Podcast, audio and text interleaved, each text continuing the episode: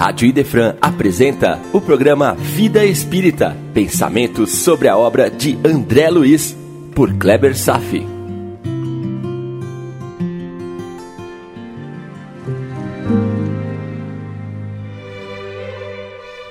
Nosso Lar, capítulo 40, Quem semeia, colherá, parte 2. A cada passo, acende-se uma candeia que ilumina as trevas e que nos faz ver que sempre estivemos vivendo no paraíso. O trabalho útil é dar esse passo. A treva é um mundo material e a fé é acender a candeia para ver mais além. Nesse capítulo, André Luiz vive a aflição de reencontrar a quem fez muito mal. E o que aconteceu com ele? Guarde a certeza, meu irmão, de que já aconteceu acontece ou vai acontecer com todo mundo. Ele vive o seu momento de aflição, que no caso tem causa na sua vida recente. Agora ele dará os primeiros passos para a resolução desse conflito, mas sabemos que a solução definitiva apenas se estabelecerá numa próxima existência, quando as leis proporcionarem novo encontro. A partir dessa perspectiva, então, é que estamos estudando as causas das aflições, sejam produzidas nesta vida ou em vidas passadas. Estamos analisando o capítulo 5 do Evangelho segundo o Espiritismo. Bem-aventurados os aflitos.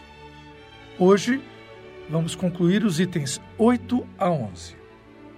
Item 8.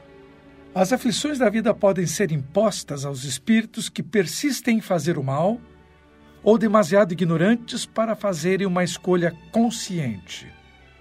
Mas os espíritos arrependidos, que possuem maior esclarecimento e que desejam reparar o mal que fizeram, escolhem espontaneamente essas aflições, pois ao praticarem o bem, libertam-se mais rapidamente dos seus sofrimentos. Eis uma nova informação alguns espíritos que já desfrutam de certo grau de elevação têm liberdade para escolher alguns tipos de provações no futuro. Elas virão na matéria, junto com o esquecimento da encarnação, na forma de dramas a serem enfrentados, e o livre-arbítrio decidirá pela revolta ou resignação diante delas. Ele segue o exemplo daquele que, tendo cumprido mal a sua tarefa, pede para recomeçá-la, para assim então não perder o fruto do seu trabalho. Essas tribulações são, ao mesmo tempo, expiações do passado que corrigem e provas para o futuro que preparam. Devemos render graças a Deus que concede ao homem a oportunidade de reparar seus erros através das reencarnações e não o condena de forma definitiva pelas faltas cometidas. Aquela ideia do mármore do inferno como punição eterna ao pecador cai por terra por não apresentar uma lógica na sua execução. Deus não poderia ser tão maldoso com seus filhos a ponto de não lhes dar novas chances de se redimirem dos erros. Item 9. Não se deve pensar que todo sofrimento pelo qual se passa nessa vida seja apenas devidos a erros cometidos no passado. Fique alerta. São, na maioria das vezes, simples provas escolhidas pelo Espírito para concluir a sua evolução e apressar o seu progresso. Assim, expiação sempre serve como prova, mas a prova nem sempre é uma expiação. Expiação e provas são coisas completamente diferentes. Mesmo assim, as provas e expiações são sempre sinais de uma inferioridade relativa, pois aquele que é perfeito não tem mais necessidade de ser testado. E lembro que as pequenas aflições do dia a dia são provenientes das más ações desta mesma vida, ok? Mas o que mais surpreende na afirmação dos Espíritos, quantas expiações advindas da vida passada, é que a maioria das situações aflitivas para um espírito de certo grau evolutivo é devido à sua própria escolha e não uma imposição. Mas, claro, Para a maioria dos espíritos da terceira ordem, como nós, ainda prevalecem as expiações impostas, compulsórias.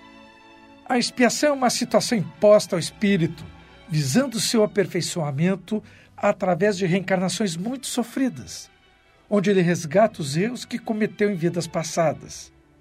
E essas reencarnações, com muito sofrimento, sempre servem como prova, mas que muitas vezes provocam desespero e revolta, pois o espírito sofre se queixando. Ou seja, ele não faz bom uso do seu livre-arbítrio.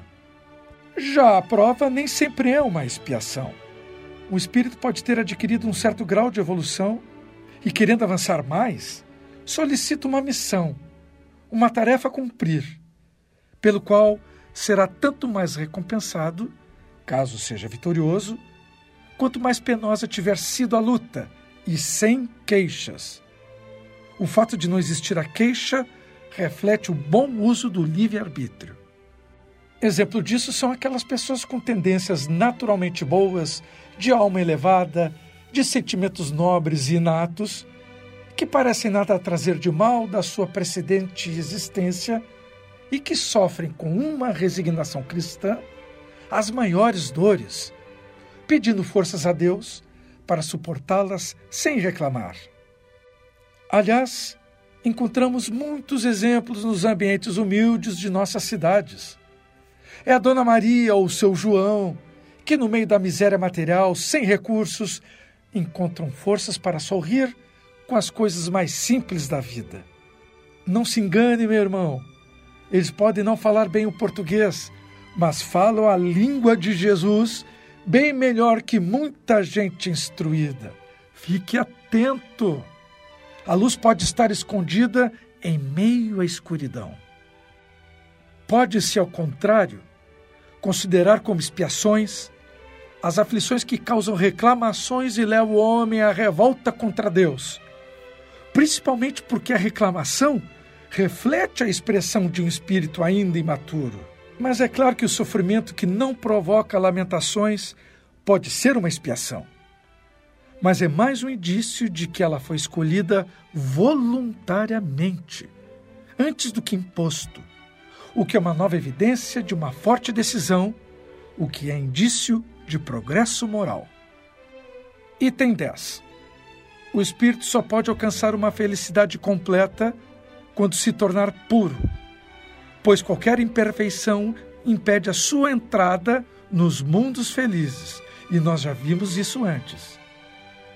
É como um passageiro de um navio tomado pela peste, cuja entrada no porto é bloqueada até que esteja descontaminado. É nas diversas reencarnações que o espírito se livra, pouco a pouco, de suas imperfeições. As provas da vida o fazem progredir, quando bem suportadas, porque elas apagam as faltas e purificam. É como o remédio que limpa a chaga e cura o doente. E quanto mais grave for o mal, mais eficiente deverá ser o remédio. Devemos nos habituar a ver a dor e o sofrimento como remédios e não desgraça. Desgraça não é o que acontece no mundo físico. Desgraça são as consequências que apenas acontecem no mundo espiritual. Guarde esse conceito doutrinário, meu irmão.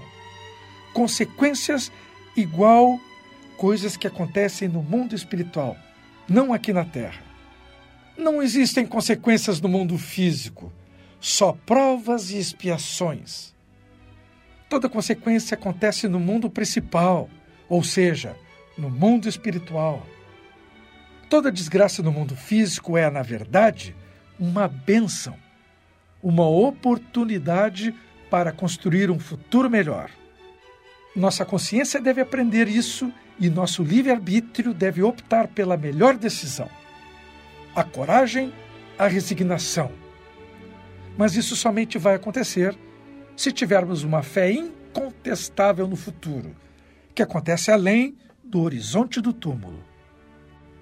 Aquele que muito sofre deve saber que cometeu muitos erros em vidas anteriores e deve ser grato a esse sofrimento, pois através dele vai antecipar a sua cura.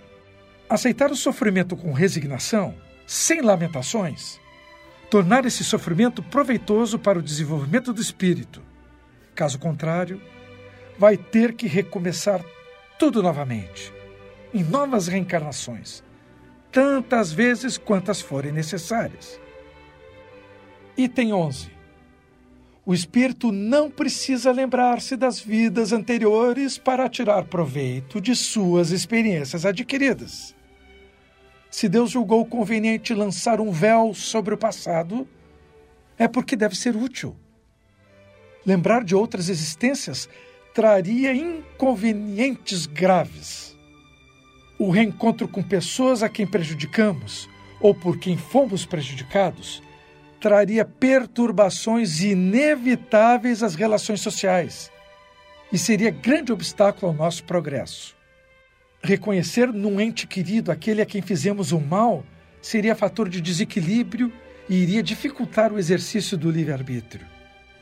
O espírito renasce muitas vezes no mesmo meio em que viveu e se encontra em relação direta com as mesmas pessoas envolvidas nos dramas passados, a fim de reparar o mal que haja feito.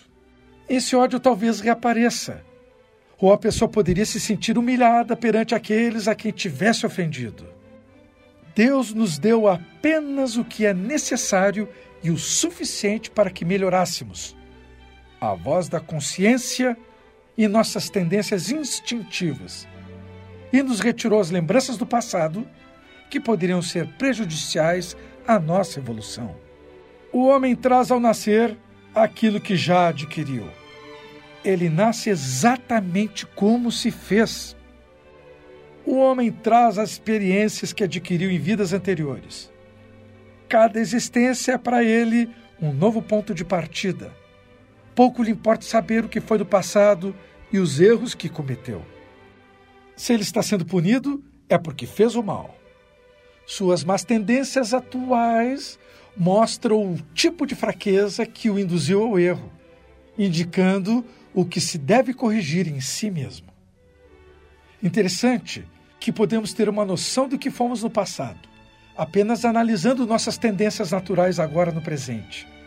Características de personalidade não influenciada pela família, nossos talentos. As respostas chegam a ser claras, muitas vezes quase explícitas. Corrigir a si mesmo. É nisso que devem concentrar toda a atenção, pois daquilo que já foi completamente corrigido, não resta nenhum sinal. A voz da consciência adverte o homem sobre o bem e o mal para tomar sempre as boas resoluções e lhe dá as forças necessárias para resistir as más tentações. Mas enquanto persistimos em julgar os outros, não sobra tempo para a autoanálise, a percepção das próprias fraquezas e, portanto, o congelamento da própria evolução. Vejamos outro aspecto agora. O esquecimento das vidas anteriores somente ocorre durante o período em que o espírito está encarnado. Retornando à vida espiritual, o espírito recobra gradualmente as lembranças do seu passado. A interrupção dessas lembranças é apenas temporária, semelhante ao que temos durante o sono, mas que não nos impede de lembrar no dia seguinte o que fizemos nos dias anteriores. Não é somente após a morte que o espírito recobra a lembrança do passado. Na verdade, pode-se dizer que ele nunca as esquece quando encarnado durante o sono do corpo, durante o sono do corpo, ele desfruta de certa liberdade e sabe por que sofre e tem consciência da justiça desse sofrimento. Claro, em se tratando de certo nível de moral elevado. Um homem pode adquirir novas forças durante o sono se souber aproveitar os momentos que está separado do corpo físico, ah, tirar proveito do sono e do sonho. Ao despertar, guarda leve lembrança que se apagará do decorrer do dia, para não lhe causar sofrimentos nem prejudicar suas relações sociais enquanto está acordado. Boa parte das situações cotidianas aos quais nos deparamos está, na verdade, acontecendo como parte integrante de uma lei natural que nos diz que toda ação corresponde a uma reação. No presente, ao mesmo tempo em que colhemos consequências de nossas ações passadas, também estamos plantando novas ações que vão gerar consequências futuras, numa espiral interminável. Vivemos no presente momento embolados em eventos que são consequências e plantios simultaneamente. Algumas vezes a distância entre o que se planta e o que se colhe poderá ser muito curta, como de algumas horas ou poucos dias. Por exemplo, você faz algo que produz uma consequência que se manifestará logo em seguida. Você grita com uma pessoa de manhã em seu trabalho e à tarde o motorista de táxi, por exemplo, grita com você. Está entendendo? Outras vezes a distância entre o plantio e a colheita poderá ser muito longa, mesmo de muitos anos, provavelmente devido à complexidade das incontáveis variáveis que se relacionam nas situações vividas e que devem ser repetidas em outra ocasião. E como as leis de Deus agem para que estes eventos ocorram, elas acontecem totalmente longe de nossa percepção consciente. Com esta cegueira, chamamos esses eventos de sorte ou azar. Basta entender que o aqui se faz, aqui se paga. Você colhe o que planta.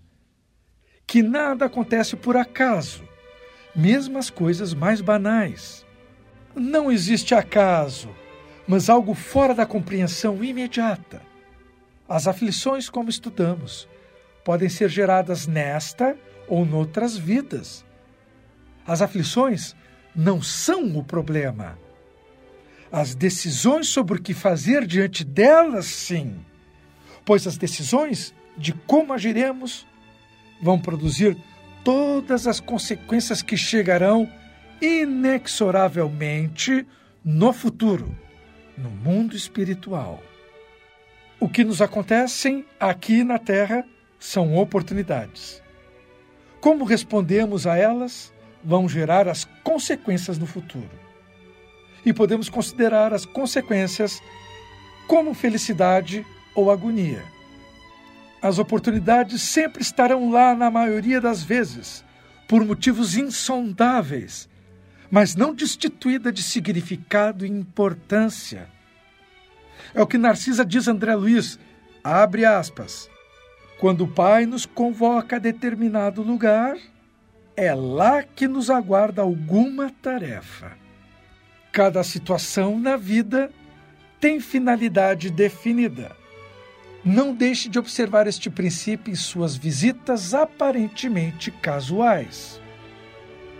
É isso aí. Acaso não existe. De certa forma, estamos acostumados a ler ou ouvir frases de efeito e gostamos dessas frases, mas acabamos, por assim dizer, nos habituando a admirar tais sentenças perfumadas por tanta beleza, queremos guardá-las como se fossem figurinhas de um álbum, sem extrair o verdadeiro proveito prático que elas nos transmitem. No final, tais frases de efeito acabam sendo negligenciadas, não levadas a sério como se não fossem códigos de condutas morais que, na verdade, deveriam ser observadas e aplicadas em nossas ações. Elas podem, sim, representar um regimento interno de ações que merecem ser observadas e aplicadas com respeito e abnegação. Narciso está apresentando uma dessas sentenças que deveriam ser aceitas como uma norma de comportamento moral. Quando você assume uma tarefa, não sabe realmente o quanto desdobrou uma orquestração perfeitamente engendrada, obedecendo às leis naturais, com a supervisão direta de uma espiritualidade anônima, para que esta determinada tarefa pudesse existir e seja executada por nós sem reclamações.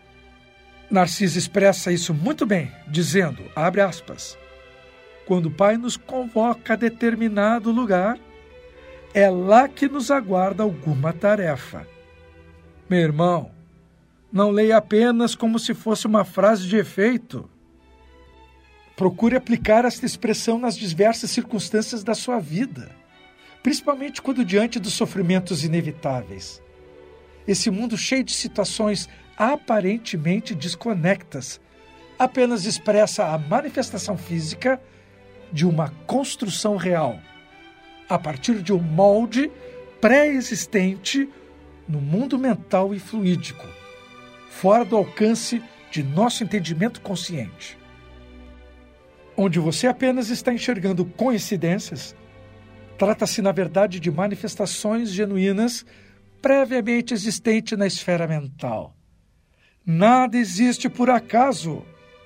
Aliás, esta é outra frase de efeito, mas que encerra outra profunda verdade que desconhecemos. Às vezes a espiritualidade deflagra uma série de ações que vão incidir sobre os seus tutelados que, quando se defrontam com as situações, acham que se trata de uma grande coincidência. E não há coincidências, nem tampouco poderemos fugir das consequências de nossas ações. Como diz Leão Denis, abre aspas, a vida não é uma ironia da sorte. Profundo isso, né? E não é mesmo. A vida não é o acaso. A vida não é o sorteio do que vai acontecer no dia a dia. A vida não é uma ironia da sorte. Não existem coincidências nem acasos. Não estamos à mercê da sorte. Deus não joga dados. Frase de Einstein, que também está dizendo a mesma coisa. Talvez possamos entender a vida como uma manifestação das inteligências ocultas em todos os níveis. Por livre-arbítrio, você decide o que fazer e você será respeitado. As leis perfeitas de Deus lhe devolvem as situações que são as consequências das suas decisões.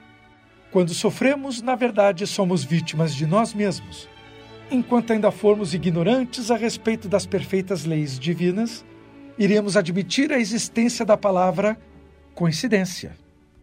Sorte ou azar são sortilégios muito mais profundos do que a nossa capacidade atual de perscrutar a vida. Não temos ferramentas espirituais desenvolvidas o bastante para enxergar a verdadeira natureza sutil das coisas. Nossos olhos ainda são muito materiais e grotescos. Não há como vislumbrar a orquestração divina por trás dos fatos da vida. Apenas podemos supor e acreditar. A situação que está se criando para André Luiz de reencontrar a Elisa é essencialmente o que eu estou falando aqui. Vou descrever apenas algumas variáveis implicadas nessa situação. Vamos ver. Primeiro, André Luiz plantou junto com Elis um conflito que não ficou resolvido durante a última encarnação entre eles lá na Terra. 2. Cada um dos protagonistas dessa história contribuiu para um desfecho doloroso em suas próprias vidas. 3. Foi preciso Elisa sofrer muito para pedir ajuda verdadeira e então ser atendida e encaminhada a um lugar em que poderia ser visitado por André Luiz, por coincidência, né? Claro que já reconhecemos que não se tratou de coincidência, foi providência. 4. André Luiz teve que penar muito no umbral para, num ato de humildade, pedir ajuda e receber a atenção de Clarencio e ser encaminhado para nosso lar. 5.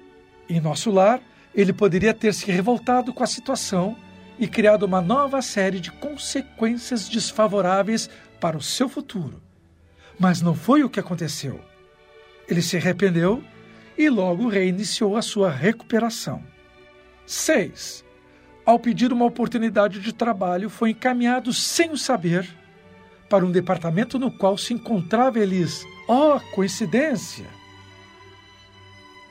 Ele não sabia disso, e nem ela tampouco. Mas a espiritualidade superior, meu irmão, sabia. 7. Uma orquestração perfeita dirigida a partir de fontes inimagináveis. Foi colocada em ação de tal forma sincronizada e perfeita que nenhum dos personagens envolvidos estava ciente do que estava acontecendo. Nem Narcisa sabia, mas pelo menos ela sabia que os mistérios divinos podem dirigir extremas coincidências aparentes em nossas vidas, sem que tenhamos a ínfima consciência dos movimentos orquestrados por Deus e seus ministros. E tanto Narcisa sabia desses fenômenos que para André Luiz ela disse, abre aspas, quando o Pai nos convoca a determinado lugar, é lá que nos aguarda alguma tarefa. Então, fechou? A propósito, apesar de todo o esforço na tentativa de dissecar os processos que descrevi há pouco, na verdade, o que realmente aconteceu foi muito, mas muito mais do que isso. Eu apenas esbocei um pobre exemplo, ok? E digo mais. O reencontro de André Luiz e Elisa, favorecido pela força das leis naturais, apenas aconteceu porque ambos os personagens já estavam devidamente preparados. E isso Narcisa deixa bem claro na sentença. Abre aspas. Ah, bem-aventurados os devedores em condições de pagar. Fecha aspas. Vejamos alguns eventos simultâneos que foram programados, revestidos de uma aparência coincidência nessa situação. Para tomar a iniciativa de falar com Elias, André Luiz necessitou de algumas condições favoráveis para vencer suas resistências naturais e poder seguir em frente em sua atitude reconciliadora. André estava muito envergonhado e a vergonha é um sentimento que pode inibir iniciativas. Veja o que ele diz. Abre aspas. Dirigi-me a Narcisa pedindo orientações. Eu mesmo me admirava da confiança que aquelas santas mulheres me inspiravam.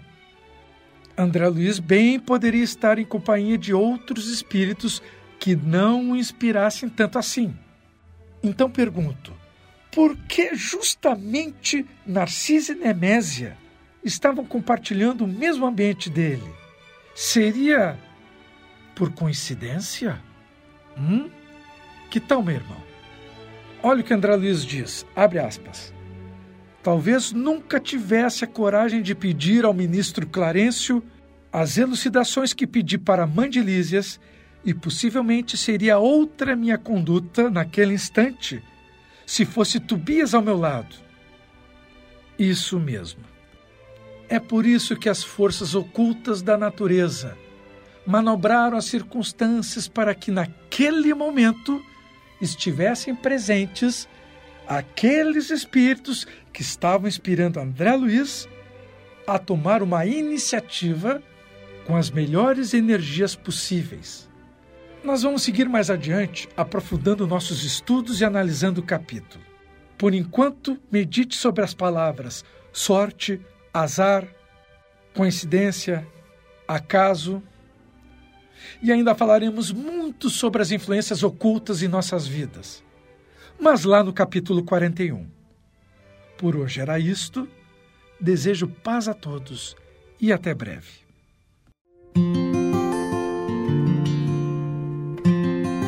Rádio Idefran apresentou o programa Vida Espírita, por Kleber Safi. Todas as terças e quintas, às nove da manhã. Programa Vida Espírita